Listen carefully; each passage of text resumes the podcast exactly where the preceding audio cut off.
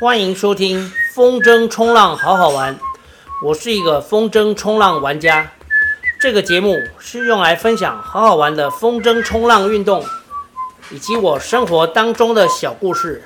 节目每周更新一集，时间会落在星期五。花花对不对？花花，对，花花好乖。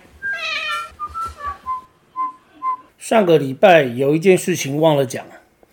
就是我到观音的时候，正要下板子，车顶发现了一块海绵。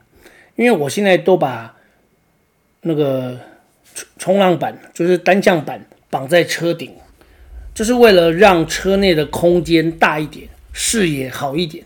因为我如果把我的车子没有很大，我如果把板子放到车子里面，就会挡住一部分的视线。那我为了开车的安全，所以。我后来都把单向板绑在车顶，然后我在之前被我妈念了一下，她说：“阮朋友讲吼，迄人吼，那车拉圾吼，迄都是变段。”哦，我不是功利哦，哦，其实他就是在讲我，因为我车子常常跑海边，然后积了很多沙子，然后我又懒得洗，所以我现在强迫自己至少一个礼拜要洗一次车，所以。我大概是星期二的时候洗，上个星期二，然后星期四到观音的时候，发现海绵竟然在车顶，而且我洗车其实也是用很懒惰的方法，我就用清水洗一洗，甚至连擦都不擦。我的目的很简单，就是让车子看起来有洗，然后过得了我妈那一关就好了。哦，她一个礼拜会看到我一两次的车子，因为如果没风了，我就会带载她去满月园走走。哦，因为现在。在都会区避避免群聚嘛，所以就是到山里面走一走是比较好。的。好，这是礼拜四没有提到的事情，而且这个海绵还跟着我到嗯台北田径场去集训。哦，而且还回来，然后中间开了很多地方，而且我开车有时候上高速公路都会超过一百。啊，不是，应该是说每次上高速公路都会开到一百多，这海绵竟然都没有掉下来，真是太神奇了。它就是卡在那个车顶架，我的车顶架是绳子啊，车顶架跟那个单向板之间。然后这个是星期四，然后再来星期五，四月十五，也是一篇观音日记。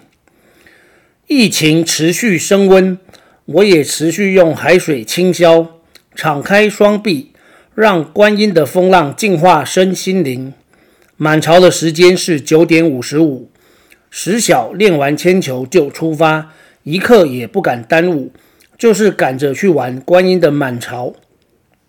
大家都在护早礁，我也含泪护早礁，因为已经被观音的早礁切断两次尾舵，损失的金额可以买到两百罐海尼根，血不能白流，尾舵也不能白断，还断两次，痛定思痛之后。归纳出一个结论：一个对于单向板玩家来说绝对安全的时段，以满潮时间为准，大潮小潮皆可，加减两小时。在这四个小时内，单向板完全不必担心早礁。如果超过这个时段，就要与岸边保持一百公尺以上的距离，靠岸时。务必从下风处。今天用五米筝，从影片的飞沙走石可以看出，这是好风好浪的一天。尤其是外海，更有一道接一道两公尺的涌浪，偶尔还会夹杂着一道三公尺涌浪。查了一下记录，今天是我在观音玩第两百零四次，这块 Pro Fish 是第两百七十次下水。二零四代表的是对于观音的浪已经熟悉到一定的程度。如果观音是一家小吃店，那我算是熟客了。但是你熟悉浪是一回事，浪熟不熟悉你又是一回事。所以今天我又在我个人的风筝冲浪史中创了两个记录，这两个记录刚好都是十秒。第一个十秒是这样子。但凡我们单向板出海过浪，都应该要有足够的动力比较好过，也就是风要够强。风够强，过浪可以连跳带爬，一道接一道，顺顺的垂直顶浪出去，大概算是在浪区一边顶一边出海的概念吧。但如果岸边风不太够，差一点点，会不太一样。今天就是这样子，岸边风差一点点，但外海又很饱，这也是可以过浪，只是要跑得非常侧顺，就是斜斜的过浪。也不知是第几趟出海，斜得很。等出到外海，已经很接近堤防，但至少还有两百公尺。做一个 jibing 转向岸边前进，涌浪很高、很大、很厚又很乱。雕哥曾说这个浪像是下水饺，但观音玩超过两百次也不是白玩的。我找到一个单向板，从涌浪乱的外海顶峰回岸一次成功的方法。首先是蹲马步，这脚会很酸，所以平时就要练深蹲，脚跟脚跟着涌浪一起呼吸，一起上上下下，不然一定会翻。其次是尽量顶在浪的后面，虽然顶在浪前斜跑很快很爽。但也会很快就失去顶峰角度，变成侧顺，无法一次就顶回岸边。这两点做到的话，是可以在涌浪区很顺利的顶回去的。就在某一趟从外海顶回岸边时，我顶在一道浪后面，看着那道浪离我远去，然后又来了一道浪，我又顶上浪头，让浪先走，然后跑在浪后面。然后再一次的时候，突然听到后面发出很大的水声，转头一看，我的妈呀！为背脊发凉，是一道三公尺的浪，又厚又长又高，感觉头顶似乎笼罩着乌云。我那道浪追得很紧，我开始读秒，读秒的习惯是在之前被浪追，粗略的统计过，大概追五秒之后。浪就会崩溃，然后变矮、变慢，失去动力。但这回我数到五秒的时候，回头看看，怎么还这么高，而且越来越高。我看看旁边，还在杯子蛋糕的平行位置，而且当时是涨潮，这道浪的能量还很大的吧？我心里面这样想。难道是从外海就盯上我了？细思极恐。继续读秒，但是不顶风了，稍微侧顺一点点。速度就快很多。读到十秒的时候，回头看看，浪崩了，终于松了一口气。这是第一次被一道浪追十秒。我当时就想到，被浪追的恐惧感，应该就是花花不想给我抱抱，我追着要抱抱他的感觉吧。而且追他是不止十秒，这是我所谓的第一个十秒。另一个十秒是生死交关的十秒。也是不知某一回，从下风处出海，正打算跳过一道浪时，风不够力，浪又突然升高，连回头的机会都没有，也没办法拉把手飞开，就只能踢走板子，让那道浪盖过我，不然板子会敲到我。憋气，手伸直，开始读秒，通常也是不会超过五秒，浪就应该过去。但这道浪竟然让我数了十秒才完全通过，我几乎就要做释放风筝的打算了。所幸浪过去之后，风筝没掉，人也没事，继续玩。玩满一个小时后，软脚开心的收工。上岸后，海龙跟搅局王两位先进，分别用他们的方式提醒我。海龙说：“你那么厉害，快到提防那里都可以顶回来。”我还没有会意过来，后来是搅局王说：“你离提防太近了，风强浪大，上肉粽很危险。”搅局王说他上过三次肉粽，就是因为靠太近。我回说：“你们在岸上看，离堤防很近，但那时我离很远，至少两百公尺以上，而且我在涌浪区顶峰下足了功夫练习，个性如此保守又贪生怕死。”怎么会轻易让自己落入险境呢？但还是谢谢好伙伴的善意提醒。毕竟人都有盲点，有时候没注意就会发生危险。接下来，四月十六星期六，观音日记。活在当下是我个人奉行的生活准则。简单的说，就是现在该做什么就认真的做什么。尤其是在开始玩风筝冲浪之后，对于活在当下感受更深刻。昨天的风浪如果是一碗面线，那么今天的就是大碗的面线。面线多，鹅啊多，大肠也多，没错。风强浪大就是一个爽字，过浪很爽，没过成功捡板也爽。顺带一提，我们通常不用绞绳，因为危险，出过人命。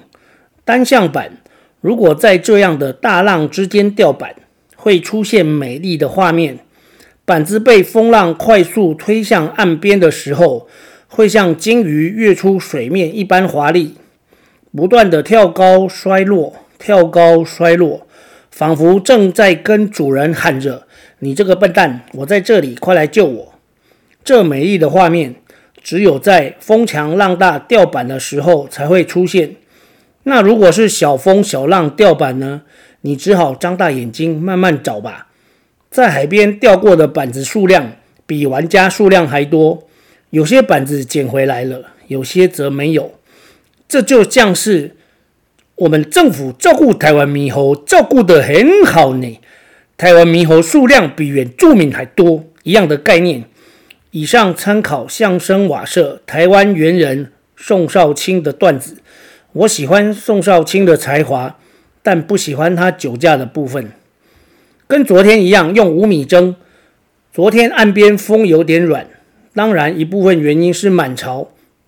今天下水时间是满潮后两小时，岸上拉坝可以飞一米高，顾得正风很饱。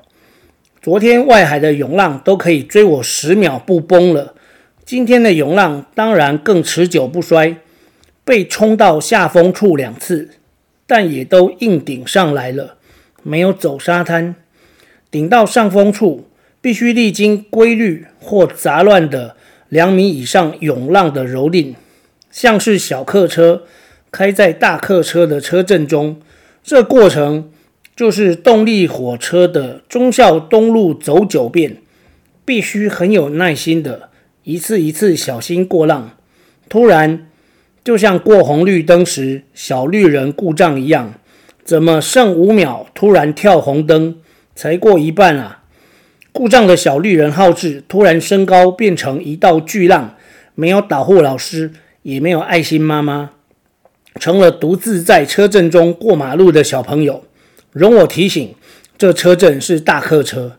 简单说，不知道也没办法计算规律性，就是每隔几道一人高的浪，就会有一道两人高的浪。